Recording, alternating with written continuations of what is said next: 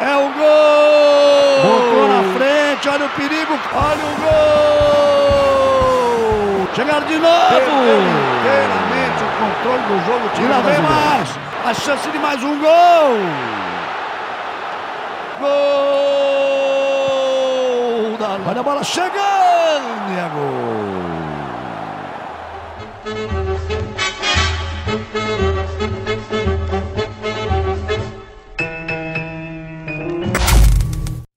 E nós vamos continuar a nossa reflexão. Uh, nós temos conversado sobre esse tema para não perder de 7 a 1 na vida e na família.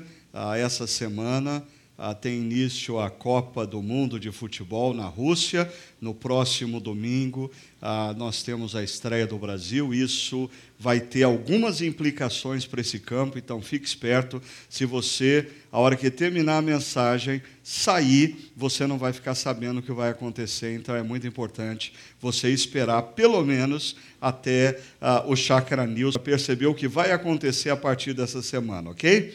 Mas vamos lá.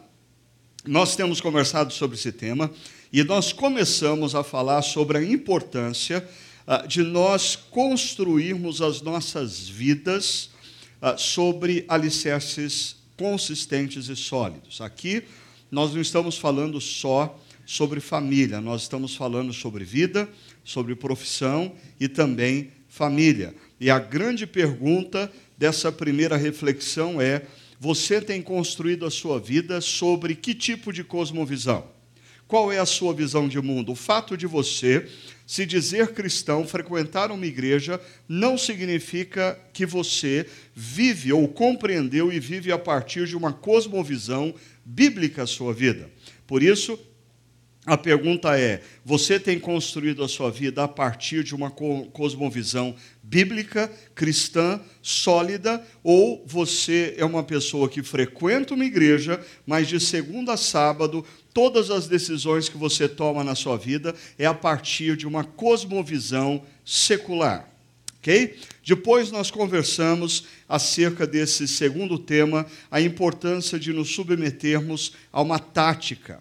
Ah, se você parte do pressuposto que a sua vida está sendo construída a partir de uma cosmovisão bíblica cristã, você é alguém que olha para as Escrituras, olha para a palavra de Deus e crê que a palavra de Deus é fonte de sabedoria. Logo, a palavra de Deus nos apresenta uma estrutura para a família. Ah, o fato da família ser uma organização social demanda que ela tenha estrutura, demanda que ela tenha papéis bem definidos, mas nós vivemos inseridos numa cultura onde nós estamos sendo bombardeados constantemente a, a não perceber as implicações da mulher não ser mulher e não ter o seu papel bem definido numa estrutura familiar, um homem não ser tanto homem em não ter o seu papel definido na estrutura familiar. Todo mundo é responsável por tudo e, ao mesmo tempo, ninguém é responsável por nada. A consequência disso tem sido inúmeros acidentes de percurso, inúmeros desastres. E os mais prejudicados em tudo isso, infelizmente, são as crianças. Depois, nós conversamos semana passada sobre a importância de nós jogarmos o jogo da vida e, consequentemente, também o jogo do casamento, o jogo da construção da família com determinação.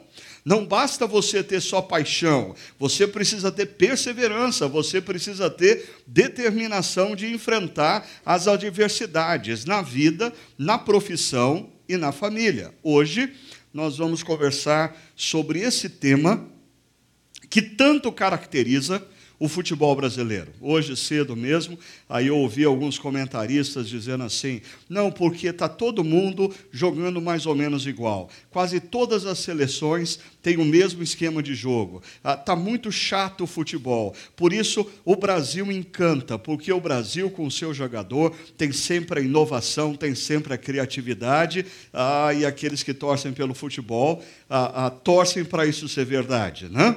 Mas nós somos conhecidos no futebol pela criatividade, pela criatividade. Antes de falar sobre o uso da criatividade na relação conjugal, na relação familiar e nos relacionamentos da vida, eu preciso voltar ao tema anterior. E eu preciso falar um pouquinho sobre ah, ah, o último momento da nossa reflexão na última semana foi esse.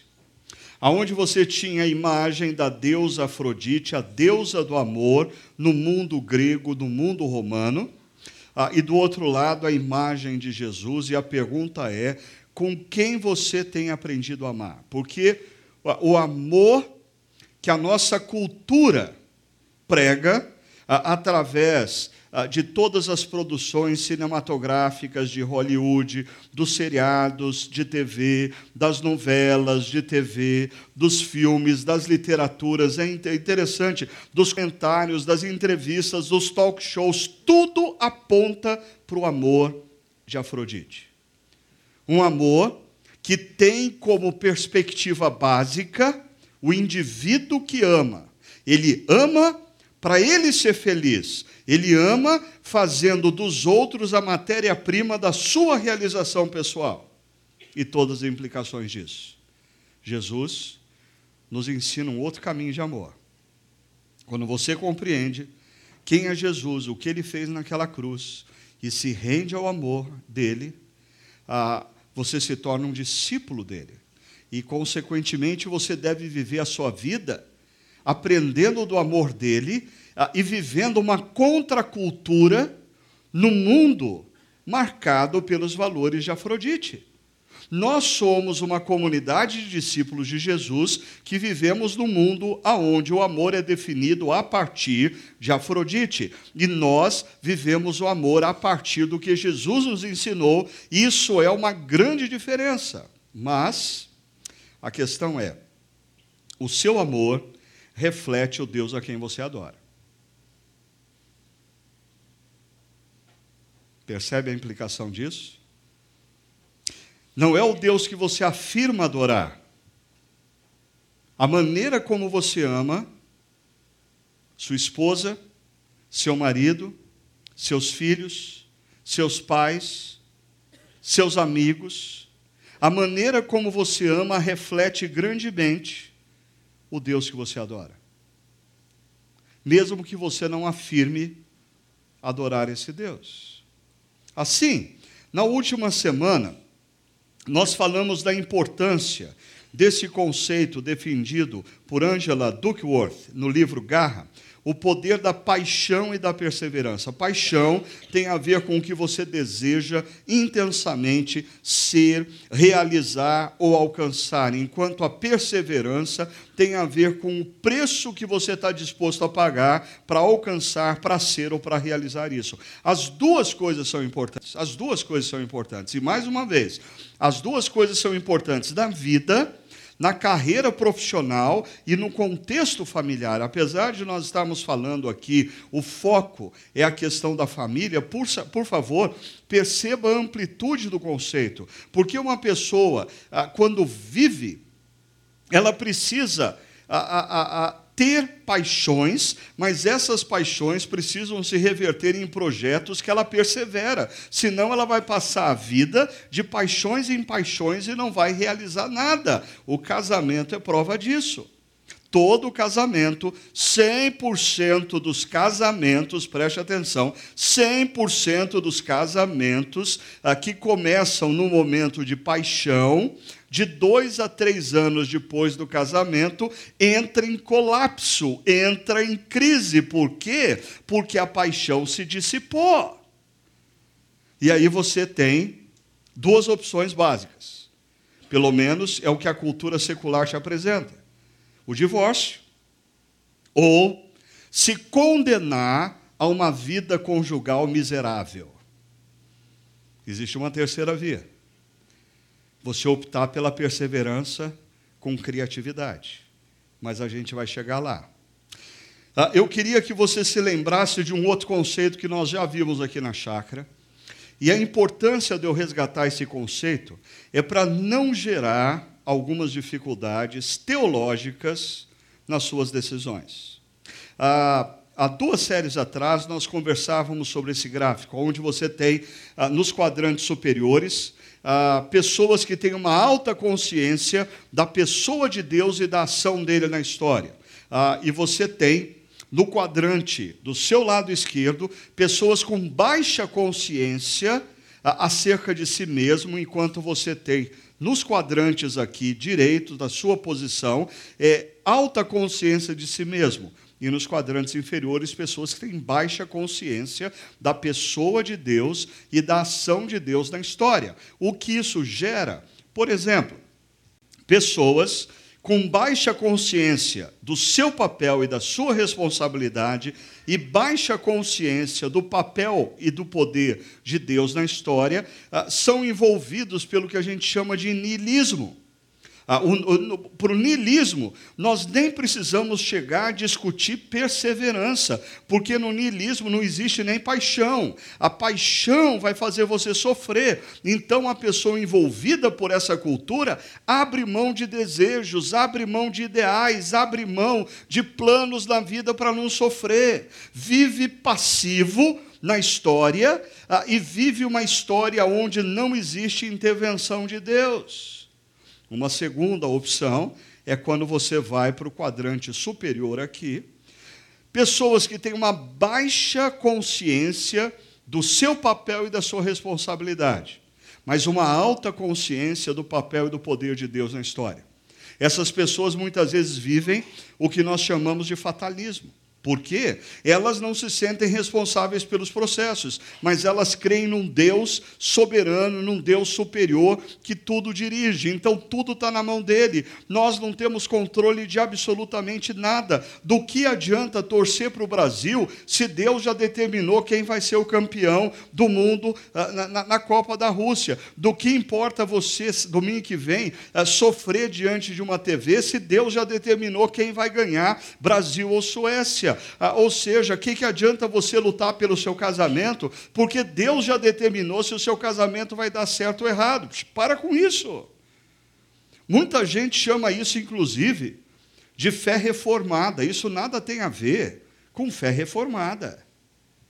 Ah, isso é uma disfunção. Uma outra possibilidade. Esse quadrante inferior do seu lado direito. O narcisismo poderia estar aí também o humanismo. São pessoas que têm uma baixa consciência da presença e do poder de Deus na história, mas uma alta consciência de si mesmo, do seu papel, da sua responsabilidade em fazer história. Esse é o projeto de vida que nós precisamos tomar muito cuidado hoje em dia, porque ele adoece. Você não vai dar conta. Se você está vivendo a sua vida achando que tudo depende de você, que tudo depende da sua determinação, você tem que ter paixão e determinação. Então a coisa vai dar certo. Se você tiver paixão suficiente e determinação suficiente, vai dar certo. Ah, não vai dar certo. É mentira. Ah, esse é um projeto humanista, esse é um projeto de pessoas que não têm consciência da existência, do papel e do poder de um Deus que está agindo na história. Por isso, a nossa visão tem a ver com o que nós temos chamado de co-criacionismo. É, é, a consciência de que existe um Deus soberano, um Deus poderoso, um Deus presente na história, um Deus que estabeleceu, sim, as colunas mestras da história e ele vai conduzir a história para o final que ele determinou, mas ele nos convida a participar desse processo e existem inúmeras bifurcações que ele deixa que nós tomemos a decisão para participarmos. Ou não desse processo. Ou seja, nós não somos robôs. É nessa perspectiva que nós olhamos para a criação dos seres humanos. Deus cria todos nós a sua imagem e semelhança. Ao criar o ser humano a sua imagem e semelhança, Deus o cria com poder criativo. E Deus delega ao homem e à mulher, ao homem e à mulher, o cuidado do universo.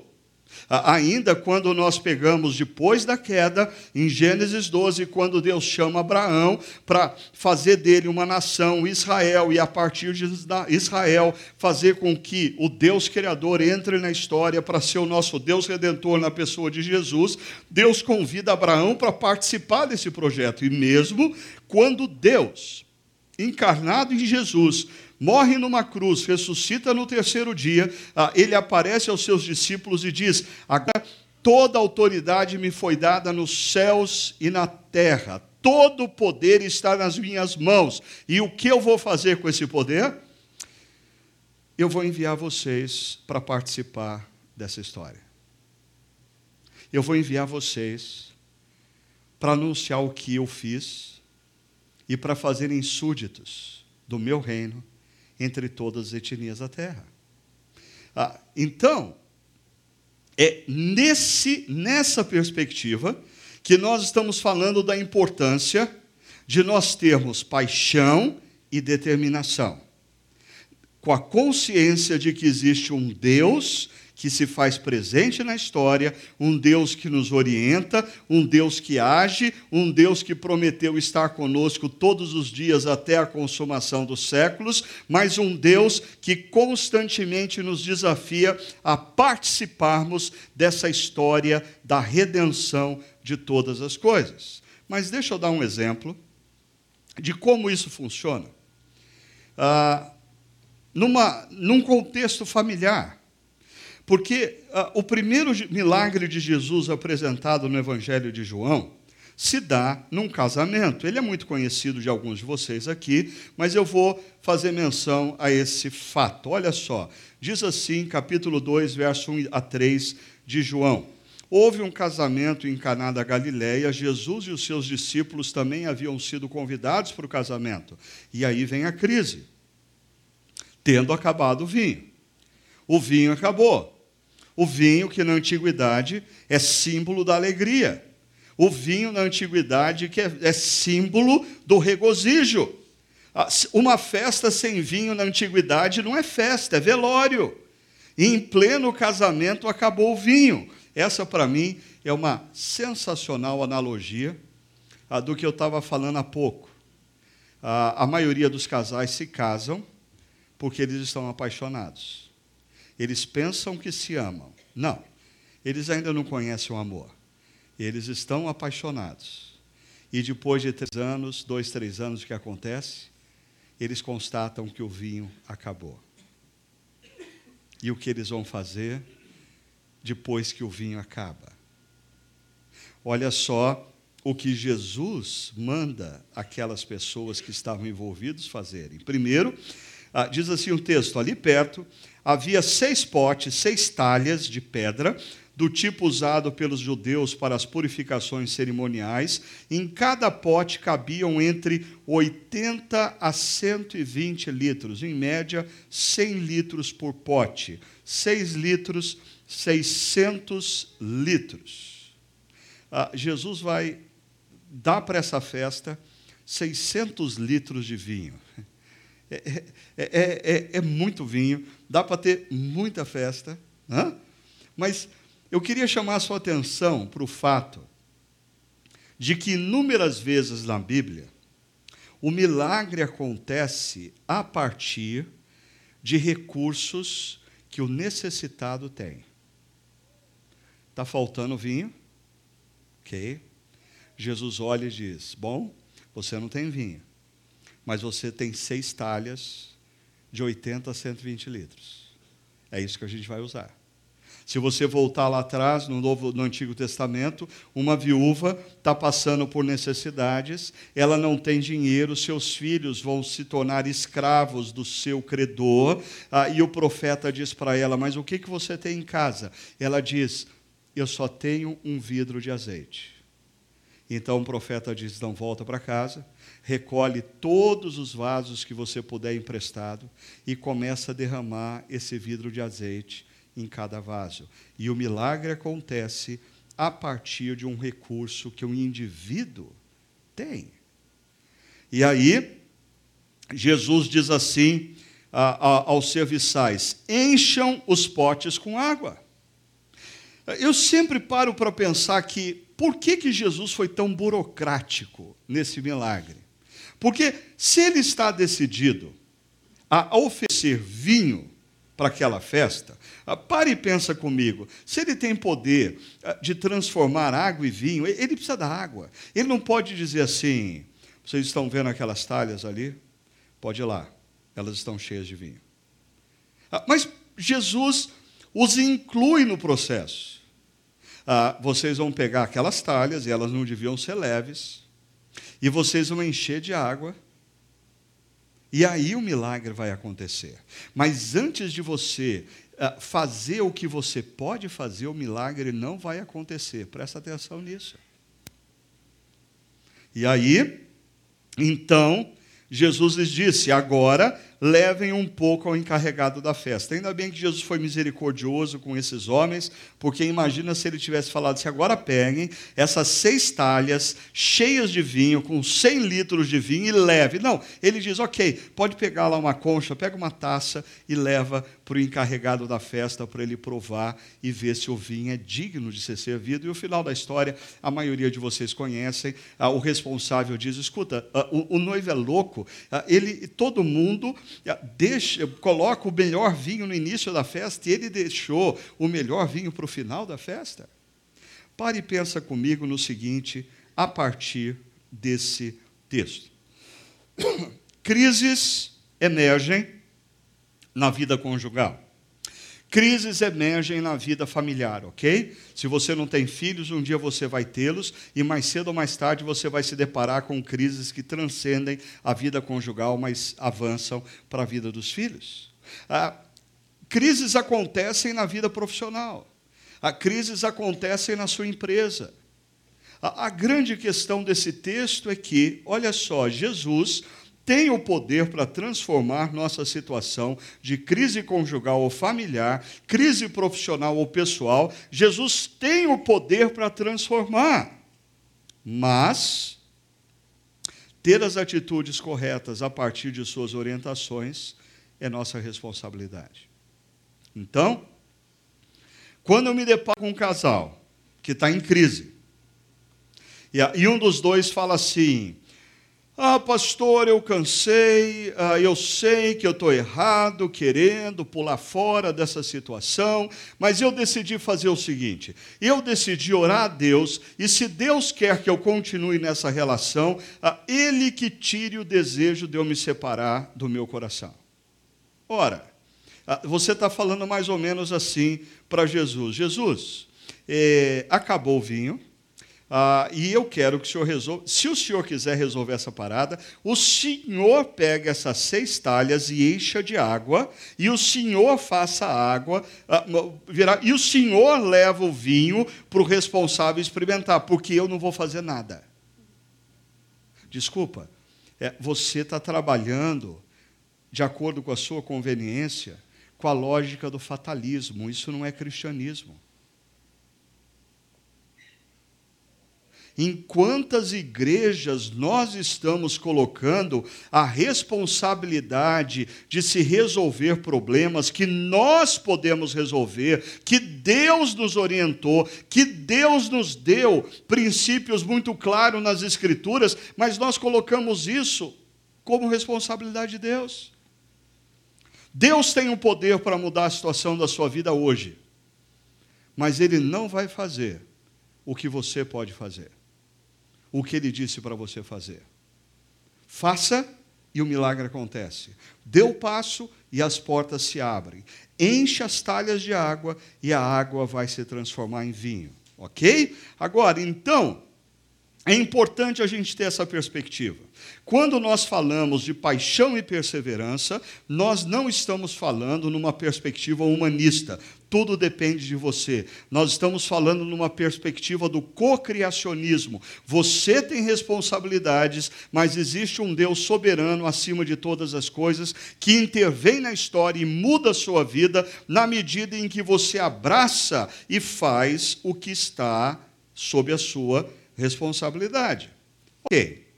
Dito isso, deixa eu resgatar para vocês rapidamente Uma série que nós fizemos em maio de 2005, chamada Arte de Casar e Permanecer Casado.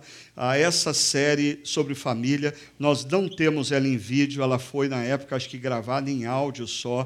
É, é a primeira série sobre família registrada aqui na chácara. Mas eu me lembro que nós iniciamos essa série fazendo menção de um artigo da revista Ultimato, que foi lançado simultaneamente à nossa série, ah, com o título Casamento, Encantamento com Obrigações e Obrigações com Encantamento.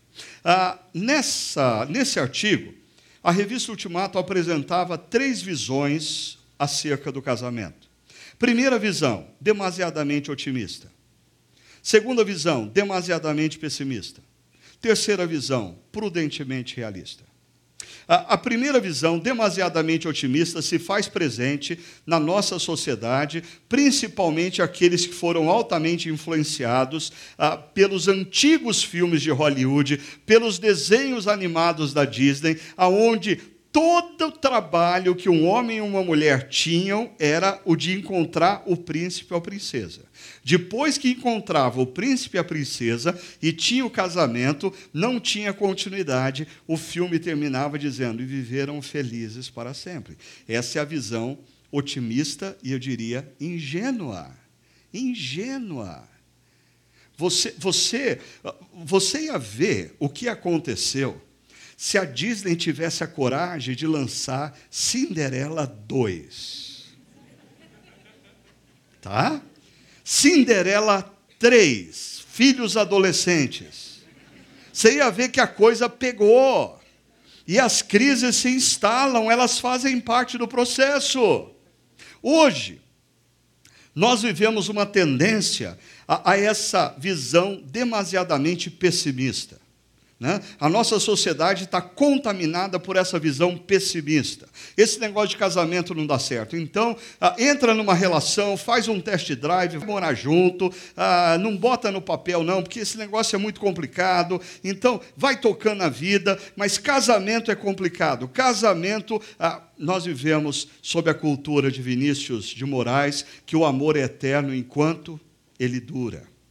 E a visão prudente realista. Agora, eu resolvi pegar essas três visões e colocá-las à luz do poder da paixão e da perseverança.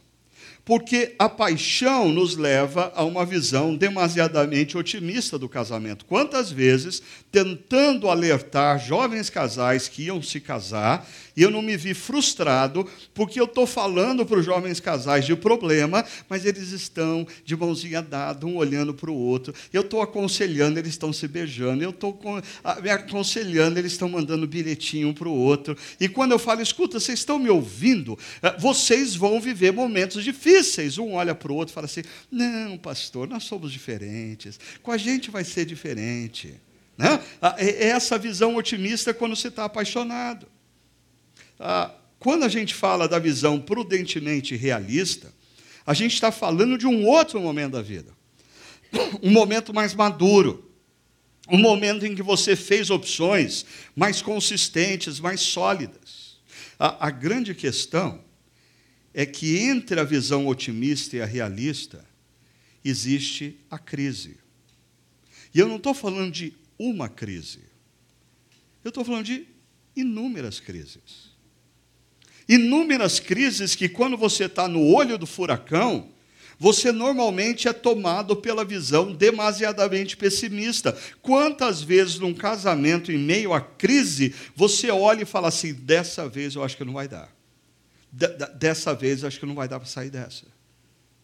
Ah, mas se você ouvir a voz de Jesus, se você se orientar pela voz de Jesus, se você seguir os princípios dele, de repente você é surpreendido, porque a água se transforma em vinho e a perseverança continua até a próxima crise. Ora, que vida é essa de crise em crise? Ah, é a vida a qual Deus nos conduz para fazer de nós, homens e mulheres, mais maduros ah, eu tenho dito há muitos anos, o grande problema da nossa cultura é que a nossa cultura faz as pessoas se casarem para serem felizes. Ah, o casamento não faz ninguém feliz. Por sinal, o casamento não é espaço para felicidade. É. O, o, plano de Deus com o casamento não é te oferecer felicidade, o plano de Deus para o casamento é te oferecer inúmeras oportunidades para você amadurecer como homem como uma mulher, como uma mulher e aprender a amar. Ah, e quando você amadurece aprendendo a amar, sabe o que acontece? Lá na frente você é surpreendido pela felicidade.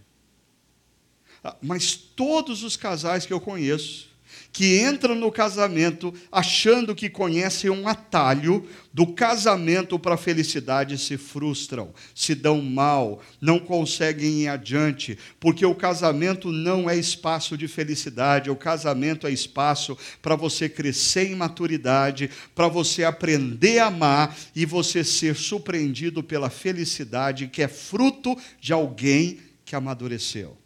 Você já parou para perceber como pessoas imaturas são infelizes? Pessoas imaturas estão sempre insatisfeitas. Pessoas imaturas sempre querem mais. Pessoas imaturas não conseguem trabalhar com a frustração. Mas pessoas maduras são mais felizes. Por quê?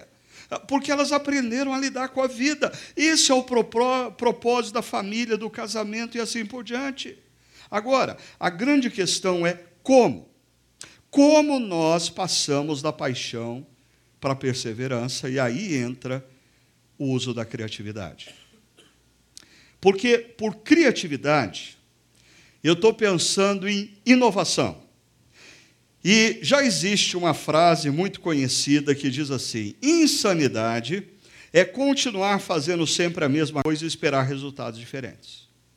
E, por favor, não venha me dizer durante a semana, ah, pastor, aquela frase que o senhor citou é de, de Abraham Lincoln, ah, essa frase é de Albert Einstein. Não é, não é. Você vai encontrar essa frase dita ou colocada nas, na boca das mais variadas pessoas. O ponto não é quem disse, o ponto é o que a frase diz. E a frase diz que é insano, e eu concordo, você fazer as mesmas coisas da mesma forma e esperar que os resultados sejam diferentes.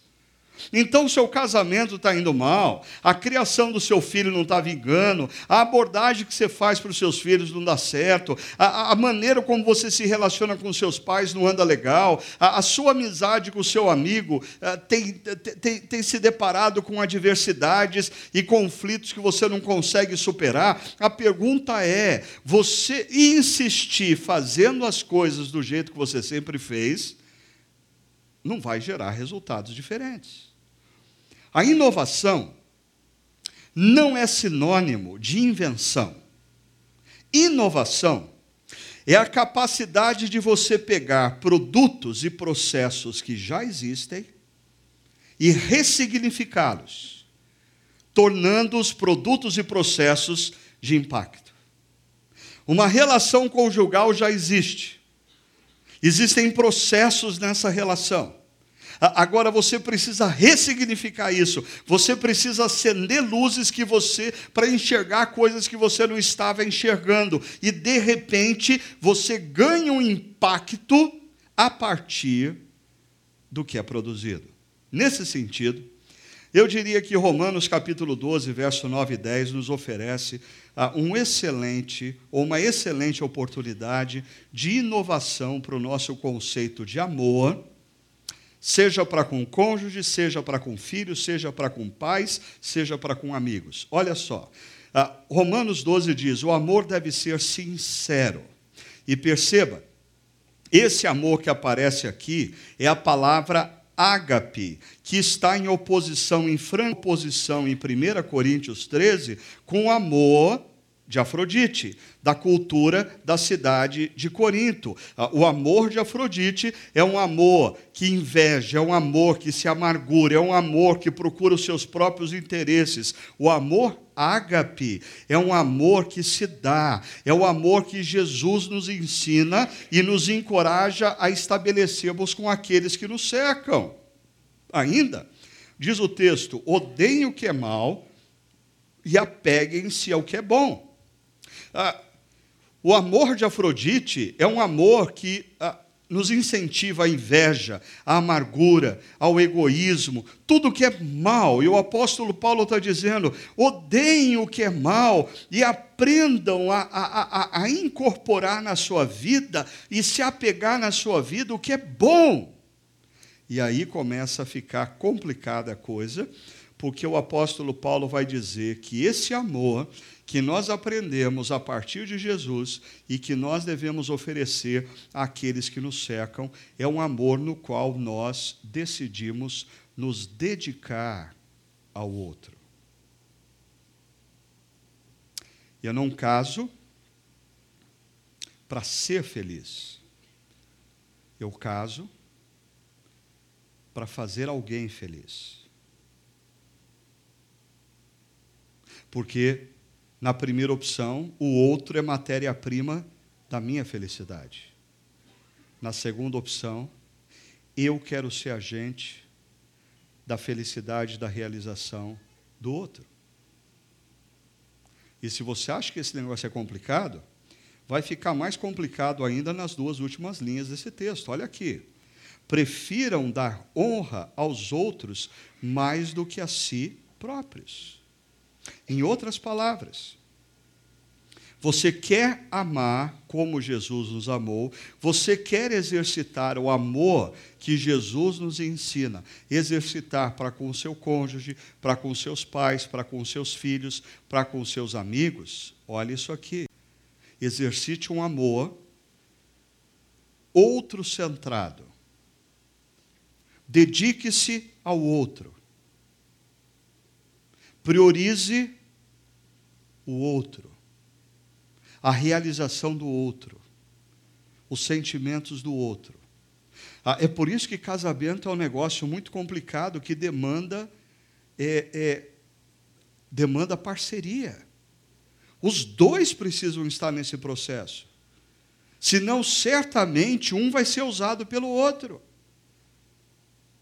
Perceba, o nosso problema é que quando nós olhamos para esse uh, amor que Jesus nos incentiva, que é dedicar-se ao outro e priorizar o outro, isso está em oposição a tudo que a nossa cultura nos ensina. Porque na cultura secular, você é incentivado o tempo todo através dos filmes, dos livros, das entrevistas, das ideias, das aulas de universidade. Você precisa ter liberdade. Esse negócio de você se dedicar a uma criança, se dedicar a um filho, vai te roubar a liberdade profissional. Você precisa ter autonomia. Esse negócio de se casar, nesses moldes que esse pastorzinho está falando, vai roubar de você a autonomia, de você fazer o que você quer. Você já pensou você está condicionado a, a prioritariamente fazer a, a, o outro feliz, realizar o outro. Esse negócio que a, esse texto está dizendo vai te roubar o prazer. E mais, você vive num mundo em que você precisa ter opções. E você se restringir a isso é você abrir mão de opções e ficar condenado a viver o resto da vida com a mesma pessoa, servindo essa pessoa para ela ser feliz e ela se realizar e ter filhos para você eh, se atrapalhar atrapalhado na sua carreira profissional e o dinheiro que você poderia gastar viajando para a Europa todo ano, você vai gastar com escola de criança. Para com isso! Pergunta: qual é a cosmovisão norteadora da sua vida? É a secular ou é a bíblica? Com quem você, você tem aprendido a amar? Com Afrodite ou com Jesus? Deixa eu dar para vocês um exemplo, é só um exemplo de como pode funcionar esse negócio de você amar o outro, dedicando-se ao outro e priorizando o outro, ok? Ah, existe esse livro escrito por Gary Chapman, Chapman uh, já na década de 90 do século passado, né? Uh, As Cinco Linguagens do Amor. Eu diria uh, que esse livro ah, ele oferece, ah, no ponto de partida dele, premissas muito interessantes. Depois virou comércio, depois virou as cinco linguagens da criança, as cinco linguagens do adolescente, as cinco linguagens do jovem, as cinco linguagens do viúvo, as cinco linguagens do divorciado. Aí, aí, aí, aí virou business, ok? Mas eu queria me restringir ao ponto principal uh, desse livro e principalmente do livro inicial de Gary Chapman. Primeiro, ele diz que toda relação romântica e cheia de paixão dura em média dois anos, dois a três anos. Eu estou com ele eu estou com ele. Ainda, depois, casais caminham para uma fase de, da decepção. E aí tem duas opções: divórcio ou relação miserável até que a morte os separe. Ah, eu concordo que muitos casais não conhecem a terceira via que é oferecida no livro. A terceira via implica na decisão de amar o outro. O problema é que esse negócio de amar o outro não é tão simples como você imagina. Porque ah, você amar o outro não significa que o outro se sente amado. Porque cada um de nós, essa é a tese principal dele, nós temos linguagens de amor diferentes. Logo, meu amigo, minha amiga que quer casar ou que está casando, ah, o casamento é um grande desafio. Porque o casamento não é meramente o desafio de você amar uma pessoa. Não é isso. É, é, isso é simplismo. Se você acha que ah, o desafio do casamento é você amar o outro, você está equivocado. O grande desafio do casamento é você aprender a amar o outro como ele se sente amado. Porque se você pegar Jesus, Jesus não tinha um estilo de amor e ele se relacionava com todo mundo da mesma forma. Jesus sabia que o, o leproso precisava ser tocado e ele toca o leproso. Jesus sabia que Nicodemos precisava de tempo de qualidade e ele dedica uma noite conversando com Nicodemos. Ah, os discípulos antes da sua morte, ele fala de um presente, a própria vida que ele entrega. Ah, diante daquele centurião que os judeus estão olhando assim meio de lado ah, contra ele, Jesus diz: olha, eu, eu quero dizer uma coisa, eu não vi fé em Israel como a desse homem. Ou quando a mulher, aquela mulher pecadora que estava sendo acusada, ela precisava de uma palavra de afirmação. E Jesus diz: Vai, minha filha, nem eu te condeno, vai e não peques mais. Ah, Jesus, ah, depois depois da traição de Pedro, depois que os discípulos o deixaram sozinho, ah, ele numa praia, ele acende uma fogueirinha e ele coloca sobre as brasas um peixinho. E quando os discípulos saem do barco, ah, ele, ele diz assim: ah, traga os peixes que vocês pegaram. Mas Jesus já estava servindo, Jesus já tinha preparado a churrasqueira. Jesus os ama através do serviço. Deixa eu falar rapidamente para vocês que não conhecem a, a tese principal desse livro e, para aqueles que conhecem, só relembrar. Para Gary Chapman, existem cinco linguagens básicas do amor: o toque físico, palavras de elogio, gestos de serviço, presentes e tempo exclusivo. Ou seja, eu amo de uma determinada forma. Presta atenção nisso. E por eu amar de uma determinada forma, a minha tendência é eu me sentir amado através da forma que eu amo. O problema é que a minha esposa se sente amada de uma forma diferente daquela que eu amo.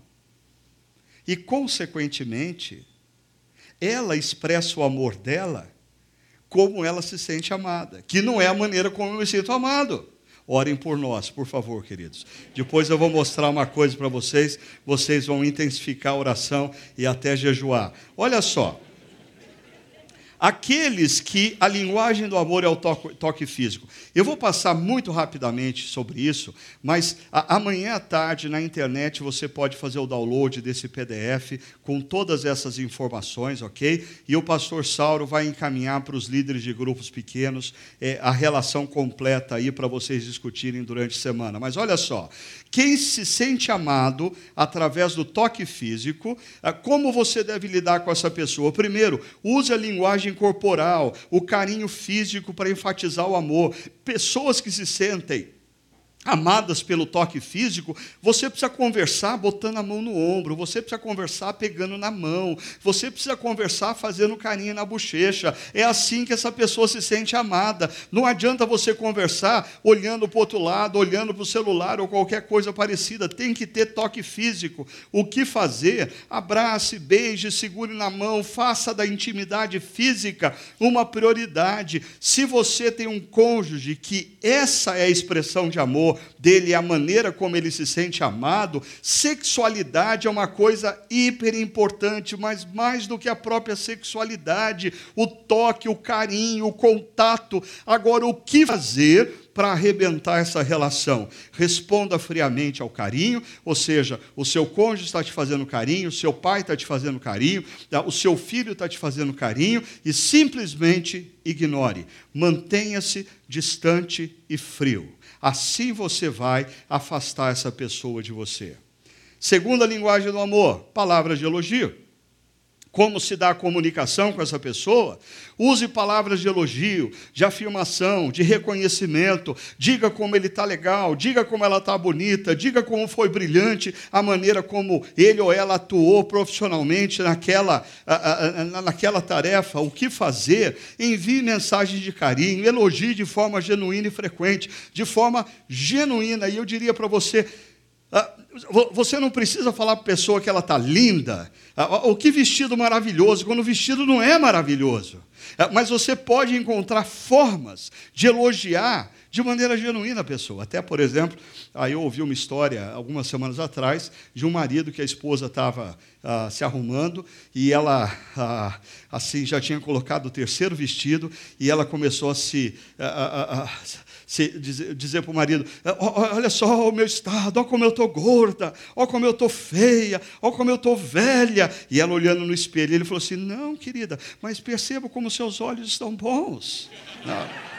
Ele arrumou uma forma genuína de fazer o elogio.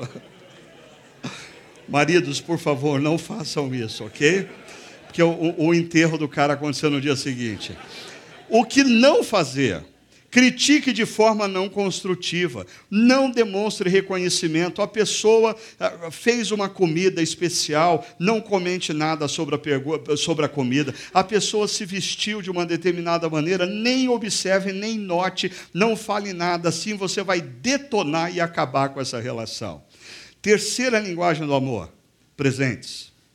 Perceba, aqui nós entramos numa dimensão de pessoas que se sentem amadas de uma maneira mais concreta, não de uma maneira tão abstrata. Ah, por isso, a comunicação com as pessoas é muito importante que essa comunicação seja concreta. Quando você se comunicar com pessoas assim, fale de maneira objetiva, fale de maneira consistente, não fique dando volta, não fique floreando, não fica contando história. Ele precisa de coisas significativas. Presenteio ou presenteia na comunicação sendo objetivo. O que fazer? Presentei com pequenas atitudes e gestos, porque presente não é necessariamente coisas que você compra no shopping center. Ah, você pode presentear fazendo ah, ah, o prato predileto da pessoa, você pode presentear é, é, arrumando uma situação, arrumando o escritório dele, dela, seja lá o que for. Existem formas de você presentear a pessoa que se sente amada através de presentes. Agora, o que não fazer, esqueça de datas especiais, passe longos períodos sem fazer nada diferente que ela interprete como presente, não expresse entusiasmo ao ser presenteado. Porque a pessoa que ama, se sente amada com presente é uma pessoa que gosta de dar presente. Aí você dá presente e a pessoa olha e fala: Ah, interessante. Obrigado. Você mata a pessoa. Quarta linguagem do amor: gestos de serviço. Perceba a comunicação com essa pessoa passa por você usar frases que demonstram interesse em ajudá-lo, em participar da sua vida, interesse pelo que ele ou ela está fazendo, interesse em como você pode participar do processo, interesse se existe alguma coisa que você pode fazer para dividir responsabilidade com ele ou com ela. O que fazer? Faça algo que alivie suas responsabilidades. Ajude-o ou ajude-a com alegria nas tarefas. Não venha com esse papo de, tá bom, eu vou fazer para te fazer fazer feliz e fica com um bico desse tamanho. Não, não vale de nada. O que não fazer?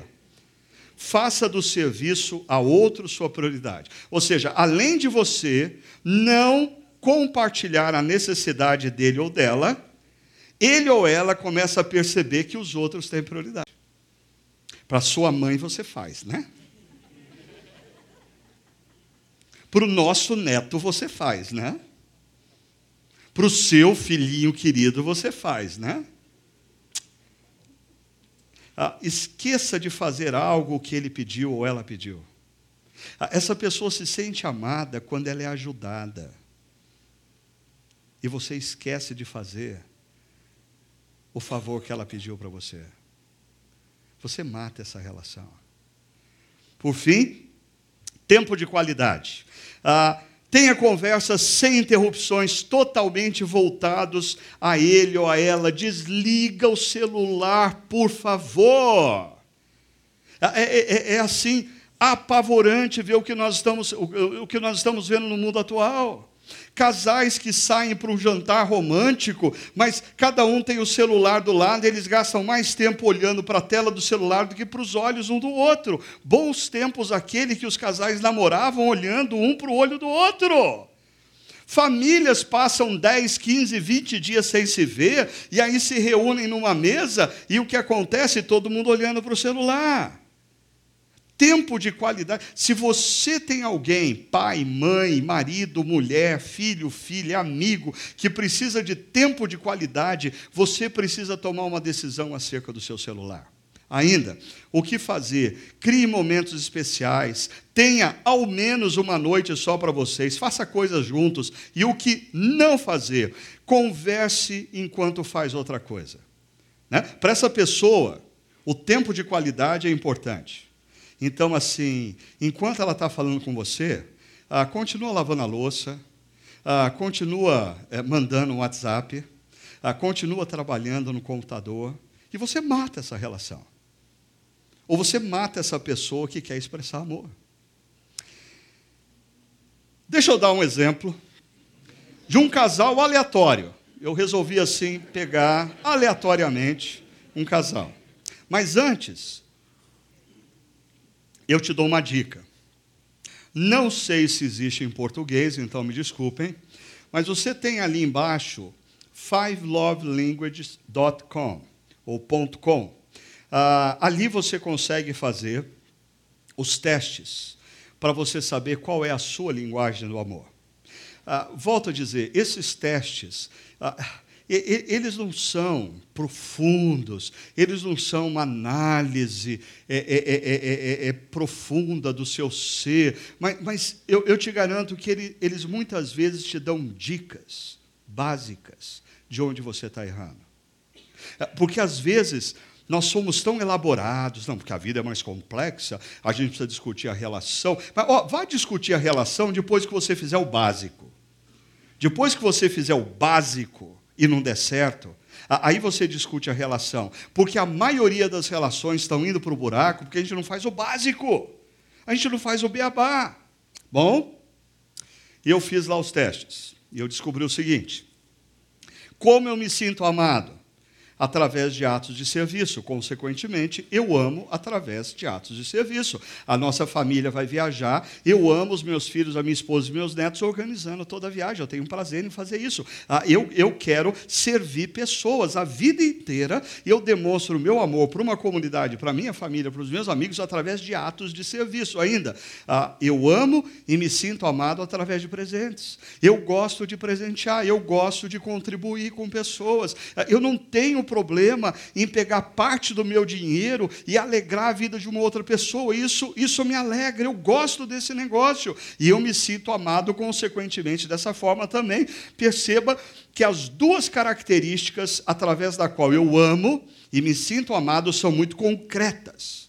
São muito concretas, nada abstratas. Ah, depois vem toque físico, que também é concreto, e depois vem palavras, que começa a ficar abstrato. Por último, vem tempo de qualidade. Porque para uma pessoa que está comprometida em fazer as coisas acontecerem, em servir pessoas, ah, esse negócio de ah, vamos bater um papo furado? Eu, eu, queria saber bater papo furado, eu não sei bater papo furado, eu não, eu não sei, eu não sei. Ah, isso, isso faz com que muitas vezes as minhas amizades reclamem, mas assim, eu sou esse negócio aqui. Né? Agora, o problema maior não é o que eu sou, ah, é o que eu sou em conjunção com a minha esposa, porque olha só, a minha esposa faz o teste e ela se sente amada através de palavras. E mais, com miséria pouca e bobagem, ela se sente amada com tempo de qualidade. A única chance dessa relação dar certo é ouvir o que Paulo fala em Romanos 12 e optar por amar a minha esposa como ela se sente amada, me dedicar a ela e priorizar a ela e, consequentemente, ela para comigo. Senão, esse negócio não vai dar certo. A única coisa que a gente concorda está aqui, ó, no meio, toque físico. Ainda, quais são as expressões fracas da Sônia em demonstrar amor? Se você pegasse esse resultado aqui para um casalzinho noivo que pretende casar, o que, você falaria para eles? Gente, 30 anos juntos. Mas, mas eu queria dizer aqui para os casais mais jovens, ou para aqueles que vão casar, ou para aqueles que estão em crise. Olhando esse quadro, você acha que a gente está 30 anos juntos? Sem perseverança, sem fazer opções, de eu abrir mão da maneira como eu quero ser e ser da forma como a Sônia se sente amada e vice-versa. Você acha que isso aqui não gerou crises ao longo de 30 anos? Perceba. Quando você pega a forma de eu amar ou me sentir amado, é o porta da capacidade da Sônia de expressar amor e vice-versa. Como eu disse, a única coisa que a gente concorda, toque físico, para os mais novos presentes, isso aqui também significa sexo. Três filhos na relação. Hã? Pelo menos em alguma coisa a gente concorda. Mas com isso eu quero dizer para vocês: o amor que a nossa cultura apregou através das manifestações, filmes, seriados, novelas. Não é esse o amor. Com o amor que a cultura oferece, o meu casamento não teria durado 30 anos. A única forma do meu casamento durar 30 anos é eu aprender com Jesus. E a única forma de você construir uma família, e não só família, ter relacionamentos duradouros, ter amigos de 20, 30 anos atrás, a única maneira de você fazer isso é você aprendendo a amar como Jesus amou. Assim, eu queria terminar citando uma frase de Walter Trobit, que diz: Se você quer ser feliz, não se case. É, eu cito essa frase em todas as cerimônias de casamento que eu já fiz, e já são centenas de centenas. E, e eu percebo que sempre quando eu estou falando com o casal e os convidados, daí eu falo assim: eu queria citar uma frase para vocês, preste atenção. O autor, e quando você fala assim, Walter Tobit, né? pessoal, uau, quem é esse cara? Ah, ele disse o seguinte: se você quer ser feliz, não se case. Aí eu sinto assim um, um silêncio tenso. O casal se olha. Quem é que convidou esse pastor para falar?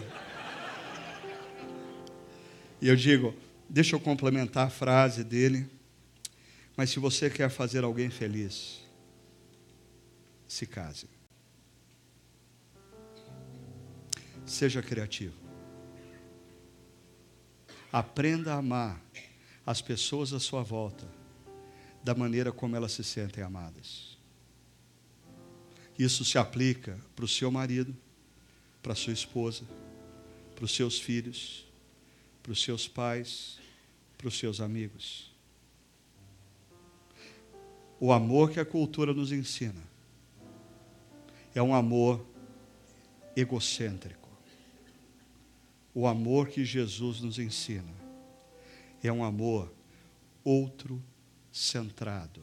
Eu sei, isso parece um escândalo para a cultura. Ah, não parece, é.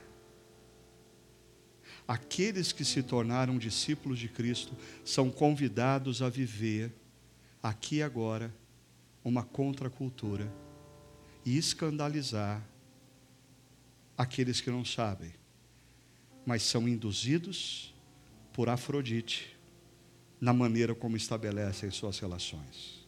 Nós somos influenciados por Cristo. Vamos orar? Senhor, nós queremos nos colocar diante do Senhor nesse momento. O Senhor conhece cada um de nós, o Senhor conhece as nossas limitações, as nossas crises, as nossas dificuldades de amar aqueles que nos cercam. Mas nós queremos nessa noite pedir que o Senhor, que é especialista em amor, o Senhor, que é capaz de amar plenamente através de todas as linguagens, sejam elas aquelas descobertas em livros, sejam elas aquelas que nunca foram citadas em livro algum. O Senhor é especialista em amor. Ah, venha ao nosso encontro hoje, Pai. Derrama em nós o teu amor e nos move na direção daqueles que nos cercam. Nos dá maior sensibilidade para amar o nosso cônjuge como ele precisa ser amado, os nossos filhos, como eles precisam ser amados. Senhor, dá-nos a consciência de que nossos pais precisam ser amados e nos ensina a amá-los como eles precisam ser amados. Faz, Senhor, com que nós olhemos ao redor de maneira menos egocêntrica e venhamos a perceber tantas pessoas que vivem dia após dia na nossa sociedade, clamando, desesperadas, por serem amadas. Jesus, um dia os seus discípulos pediu ao Senhor: ensina-nos a orar. Nessa noite, nós estamos pedindo ao Senhor: ensina-nos a amar. Amém.